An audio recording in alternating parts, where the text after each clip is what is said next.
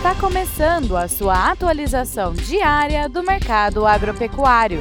Fique agora com o Agro no Instante, da Scott Consultoria.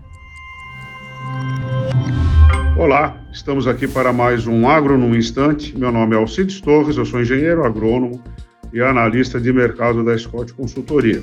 O papo de hoje é referente ao mercado de reposição.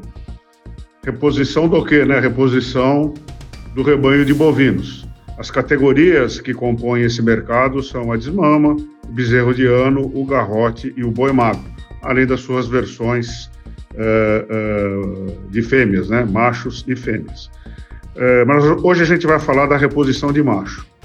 E ao longo da semana, que terminou ali na, no dia 6 de agosto, domingo, a cotação do, da desmama caiu 2,7%, a do bezerro de ano caiu 2,65%, a cotação do garrote caiu 2,67% e a cotação do boi magro, contrariando as expectativas do mercado, caiu mais, caiu 3,85%. Por que contrariando as expectativas do mercado?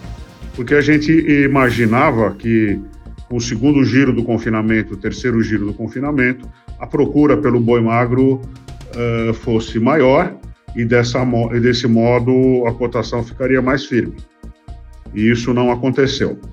A, a cotação da desmama está uh, na Praça de São Paulo em R$ 1.800 por cabeça, a, a do bezerro de ano está em R$ 2.200 por cabeça, a do garrote está em R$ 2.550 por cabeça e a do boi magro em R$ 3.000 por cabeça.